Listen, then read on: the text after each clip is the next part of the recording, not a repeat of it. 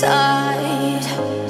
You are the brightest sunrise. You fill my days with light.